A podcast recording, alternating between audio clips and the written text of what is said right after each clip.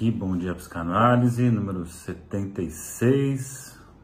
O Dimar Medeiros, bom dia Viviane. Ter um, ter um sintoma, estamos aqui então, são 6h42 da manhã. Ah, os bons dias acontecem 6, 6h40, 6h41, 6h42, mas por aí. Acontece isso aí, de segunda a sábado. Beleza, então, psicogimeli... Não, Gimeli Guerra. Consegui pegar. Bom dia, Jade. Um café ali. Cristiane Mesquita. Não, Cristiele, desculpa, Mesquita. Então vamos lá. Então, trabalhar aqui no assunto. É... Esse assunto é interessante aqui, né? Esse tema que eu tô falando, ter um talento, ter um sintoma, é uma coisa até que comum assim de se falar na psicanálise, é né? uma coisa relativamente comum, né? Essa ideia de que aquilo que tem em você, às vezes que é, né? a gente pode pensar inicialmente sintomático, é, é justamente ali que está a sua força criativa, é do seu sintoma que vem né? a sua criatividade, o seu talento, o seu, entre aspas, dom, né? Só que é, tem que tomar, acho que tem que tomar cuidado aí, porque pode causar algum tipo, alguns erros, assim, alguns erros de cálculo por parte da pessoa. É, será que aquele sintoma, né, do jeito que ele está, né, que o sintoma ali, ele tem lá a sua faceta, sua dimensão de gozo, né, que tem a ver com é, um, um grande desprazer, mas também tem alguma coisa prazerosa ali, senão a pessoa abriria a mão daquilo mas pode trazer muito sofrimento, né? Pode trazer muito sofrimento e, claro, pode ser uma fonte para uma série de coisas, inclusive uma fonte para coisas criativas. E aí, muitas vezes tem uma certa é, um romance que se cria, romantilização, romancia, sei lá, romantilização, não sei se é a palavra. Bom, romancear o sintoma, mas quando a gente fala dessa questão do sintoma, do talento, e acho que o sintoma para passar para essa dimensão do talento, passar pela via da sublimação, pensando assim, é, tem uma passagem, tem uma certa, entre aspas, limpeza. Eu vou usar limpeza porque eu daqui a pouco vou falar de uma pessoa que usa esse termo, eu achei muito legal ela falando sobre isso. É, tem uma certa limpeza aí do, daquele sintoma, aquele sintoma que é, tinha os ganhos criativos, ok, mas o, a perda que tinha nisso, né, o sofrimento que tinha nisso era muito grande. Então essa ideia aí precisa ser um pouco questionada. E aí para pensar isso, tem um vídeo Marisa Hort, né, a Marisa Hort vocês conhecem, né, a que fazia a Magda, enfim, essa atriz famosa aí da Globo, não sei se é da Globo ainda, mas deixa eu ver se, se está aqui, vai aparecer para mim. Em que ela diz assim, ela está numa entrevista, aquele programa Provoca, e aí é perguntado para ela sobre se ela já, da experiência psicanalítica, né, o que, que ela acha, né, o que, que significou para ela. E ela traz assim que foi muito importante para a vida dela. E ela traz um primeiro ponto que é sensacional. Ela fala assim: eu tive a sorte de ter é, dos meus pais terem a, o esclarecimento, a clareza, né, a cabeça aberta, o olhar. Eu estou completando, né? Para perceber que talvez eu precisasse de ajuda e com isso é, fizeram com que procuraram abrir um psicólogo para mim inicialmente, um psicanalista, enfim, e que começaram pagando para mim, depois eu assumi, faço até hoje análise. Isso é uma das coisas muito legais, né? Essa cabeça, esse olhar de poder, falar assim, bom, talvez aí meu filho, minha filha precise passar por uma terapia, precise visitar um psicólogo, um psicanalista, sei lá eu. E hoje em dia, claro, hoje em dia é muito mais tranquilo dessa, essa procura, mas ainda assim, é, porque às vezes a gente acha que é tranquilo, tem esse lado também, né? Às vezes a gente acha que é tranquilo porque eu só convivo com boa parte da galera que eu convivo é do meio. Então, para quem é do meio, né, for fazer terapia, precisa voltar a fazer análise, fazer análise, ah, preciso levar meu filho para terapia. É uma coisa tranquila de se falar. Mas às vezes eu saio do meu, do, da minha bolha ali, dos meus algoritmos. E às vezes eu comento que sou psicólogo, que a pessoa perguntou alguma coisa assim, nossa, então você trata de doido, então você deve ter um monte de maluco lá que te atende, né? Às vezes acontece com o Uber, né? O Uber fica perguntando, você trabalha com o quê? Aí às vezes inventa umas histórias, fala, ah, eu trabalho na, na balsa Santos Guarujá, só para não ficar puxando o assunto de psicologia. E, ah, que legal, você vai na balsa, bacana. Eu falei, pois é, eu sempre vou, né? Hoje eu tô de folga, mas sempre tô lá no litoral para fazer esse, esse, percurso, aí não me enche um saco. Mas, às vezes, eu tô com preguiça de falar na, trabalho na balsa ou coisas do tipo, aí eu comento, né? Ah, eu sou psicólogo. Ah, você deve atender os loucos então, deve ter um monte de doidinho lá se atender. Então, ainda tem essa ideia, que você fala, caramba, né? Enfim. E aí, você tem esse preconceito, ainda hoje, de levar pessoas, levar filho, levar, procurar terapia. Eu achei muito, primeiro ponto, achei muito legal ela falar sobre isso. É que os pais tiveram essa clareza, tiveram esse entendimento, tiveram essa disponibilidade para levar, né, é, procurar uma terapia para ela, que ajudou bastante. E ela traz uma outra coisa, isso é muito legal, dentro do raciocínio, ter um talento, ter um sintoma.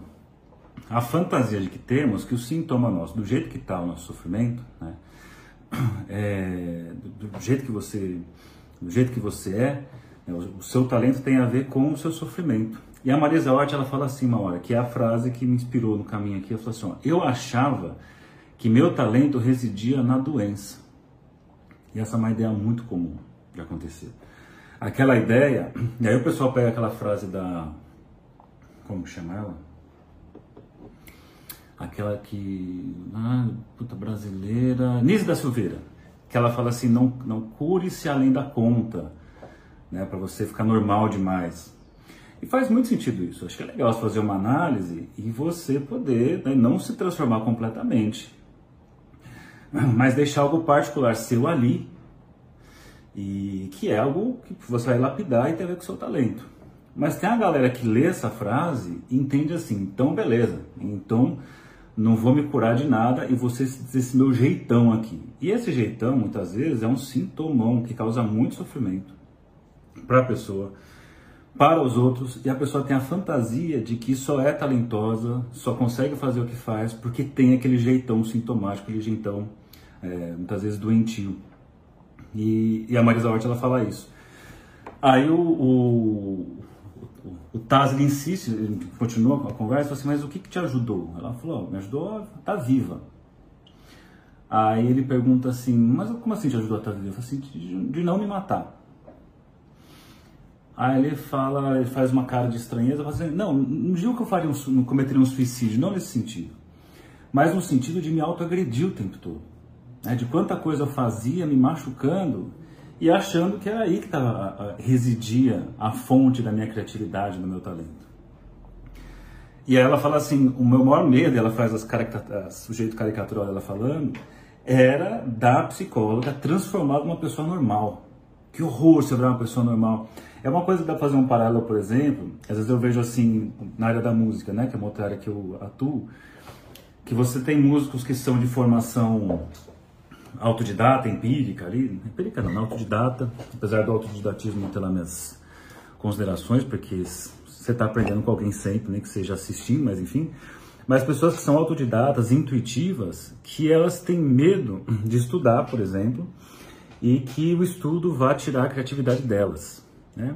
Claro, isso pode acontecer se você for amarrar tudo que você sabe e abrir mão do que você sabe.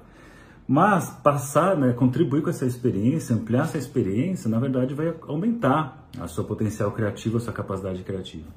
Só fazendo um paralelo, aí voltando para isso, ela pensava isso, que o talento dela residia na doença. Então eu já vi isso tanto por experiência pessoal, mas também experiência na clínica, de escutar pessoas e na vida, por exemplo, pessoas que são depressivas e tiram da depressão muita coisa de fato, assim, um lugar é profundo na, na, nossa experiência humana e que de lá saem coisas incríveis, saem letras incríveis, textos incríveis, músicas incríveis, uma porção de coisas, né, pensamentos incríveis. Só que para você pegar isso, você vai num lugar que você se machuca pra caramba. E na fantasia dessas pessoas, né, é, a ideia é de que só consegue produzir essas coisas belas porque são depressivas. Então, é claro, estou aqui usando depressivo de um jeito muito livre, né? Não estou fazendo nenhum tipo de, de precisão do que é o depressivo. Depressivo, sei lá, posso fazer uma outra live falando sobre isso, né? Do que seria o depressivo na clínica, uma pessoa mais introjetiva, uma pessoa que para preservar o outro se destrói, coisas assim. Que eu até fiz uma postagem ontem, mas o Instagram está segurando nas postagens, né? Como eles querem que eu pague eu, as publicações e sabe que é curso, eles não deixam a publicação para frente. Então, posso fazer uma live falando disso para poder falar desse assunto que eu postei e quase não apareceu. Mas é interessante isso, de achar que o talento está dentro desse sofrimento. E aí o que, que ela fala, Marisa Hort, que eu acho que vale muito como uma lição pra gente, assim. Ela fala, cara, a análise é fundamental porque você limpa isso. Quando eu falei de limpar né, o sintoma, não significa que, e isso é, um, isso é um diferencial da psicanálise muito grande, a psicanálise não trabalha com cura de sintomas, eliminação de sintomas, né? É, quem tem essa proposta são outras áreas que entendem que o sintoma é algo prejudicial. Para a psicanálise, assim como para o Jung, né, na na psicologia analítica, o sintoma é a chave da cura. Né? Então, a cura está naquele sintoma. Isso, a psicologia analítica, não vou entrar a, a fundo aqui, que não é a minha área, mas na psicanálise a questão está ali. Você precisa do sintoma como forma de o sujeito se pensar, de falar, pensar do seu desejo, falar do seu desejo, se movimentar. Então não significa que você precisa ficar dentro daquele sintoma que te causa tanto sofrimento para que você produza coisas ótimas, para que você tenha seu talento, para que você. Ela colocava ali, né, para ser uma grande atriz. Passar um avião. E poder então se curar, não completamente, né, mas dar um destino a esse sintoma. Né, sair daquela coisa, eu sou assim mesmo, então eu não vou abrir mão disso. Tem um cara chamado Ferber, que eu já falei outras vezes aqui dele, ele traz uma lógica que faz muito sentido, que é a ideia dos demônios. Né? Ele fala assim: dos demônios eu fico com aquele que eu conheço. Então, qual que é a dúvida? Isso, inclusive, aparece como resistência no processo analítico, porque a pessoa ela tem lá o seu sintoma que causa muito sofrimento, mas ao mesmo tempo ele é elemento da sua identidade. E quando a pessoa começa a trabalhar e começa, entre aspas, a se livrar desse sintoma, né? é, ela começa a perder um, uma parte da sua identidade, ela começa a não se reconhecer em algum nível. Não se reconhecer em algum nível, ela começa a se modificar em alguma uma porção da, da sua personalidade, vou chamar assim, e isso acaba também tendo reflexo nos outros, modifica o tipo de relação. Só que aí ela está indo para uma coisa que é nova e que ela não faz ideia de como pode ser essa coisa nova. É melhor ficar, dentro da lógica que o Fairbairn coloca, e dentro pensando até na resistência ao processo, é melhor ficar com um sofrimento já conhecido do que se arriscar numa coisa que pode dar certo, mas que pode ter também sofrimento, e esse sofrimento é desconhecido, é mais assustador. Esse movimento é encontro direto em pessoas, não só na clínica, não só de pessoas que eu atendo, atendi, mas no dia a dia, assim, das coisas que você mais escuta são pessoas falando de se divorciar, vamos divorciar, não sei o que, vamos separar, e fica nessa fala, e você vê que o movimento da pessoa vai assim a quase se separar do seu parceiro, parceira, mas às vezes o parceiro, você nem está sabendo, né? A pessoa está lá se separando, ou nem está sabendo, ou às vezes está sabendo. Só que quando chega num ponto quase assim, agora é a hora da decisão, né? Da decisão não, a decisão está feita, agora é a hora de, de colocar em ato, né? a pessoa fraqueja, a pessoa dá um perdido, a pessoa claudica, sei lá eu, e ela volta ao de sempre. Então, quando ela tem a chance de, por exemplo, de enfrentar as coisas, né, de enfrentar, de não, então vou me separar, vou sair desse emprego, é, sei lá, a gente pode pensar em situações, a pessoa às vezes se queixa da família, ah, minha família é péssima, isso, isso, isso, isso, mas aí quando acontece, sei lá, as reuniões familiares, por exemplo, chegando Natal, vai ter o um especial de Natal chamado Torta de Climão de Natal, em que eu vou fazer uma live falando de coisas familiares para deixar o Natal mais emocionante, assim. Então a pessoa, ela, ela se queixa inclusive dali, mas ela não faz um, um, um trabalho, por exemplo, uma ruptura, um afastamento ou uma alternativa àquilo. Se queixa, se queixa, se queixa e volta para lá. Né? É, então, você tem ali um sofrimento conhecido, que a pessoa já conhece bem, já surfa nele, apesar do sofrimento que causa, apesar das perdas que tem, mas quando ela tem a chance, ou ela começa a caminhar para uma mudança, o que, que ela faz?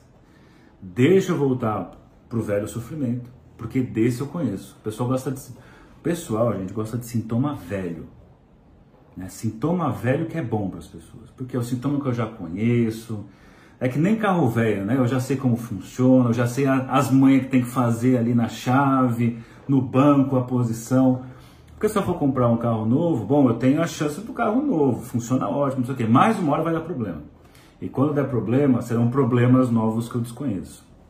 Então essa é uma característica muito comum da gente, né? de insistir num sofrimento antigo, de insistir num sintoma antigo. E aí esse raciocínio da Marisa Hort é perfeito. Acreditar que o talento da pessoa está na sua doença, né? no seu sintoma, no seu sofrimento.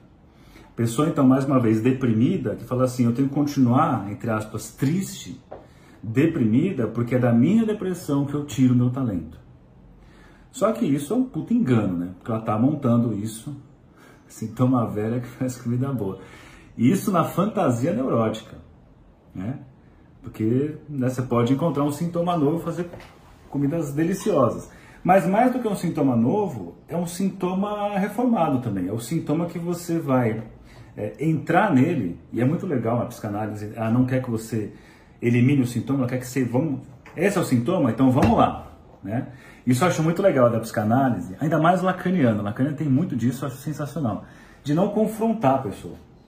A pessoa traz um sintoma, eu não estou ali para fazer aquelas, é, mostrar que é o inverso daquilo, olha só, na verdade você não quer isso, não se trata disso, né?